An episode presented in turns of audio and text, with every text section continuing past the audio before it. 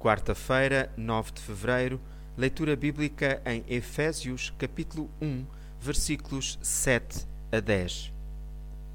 Tão rica é a generosidade da sua graça que ele pagou a nossa redenção através do sangue do seu Filho, e as nossas transgressões foram perdoadas.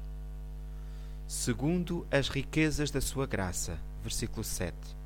Muitos pensam que as riquezas só têm a ver com dinheiro outras coisas deste mundo, mas no Senhor encontramos uma riqueza muito maior, a riqueza da Sua graça, manifestada através do seu sangue que derramou na cruz para a redenção dos nossos pecados.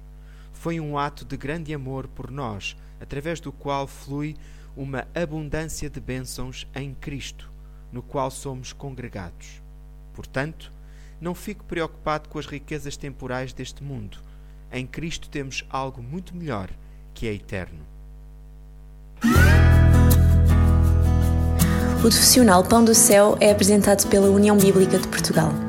A União Bíblica é uma organização cristã internacional e interdenominacional que usa a Bíblia para inspirar crianças, adolescentes e famílias a conhecerem a Deus. Para mais informações, visite o nosso site em uniãobíblica.com.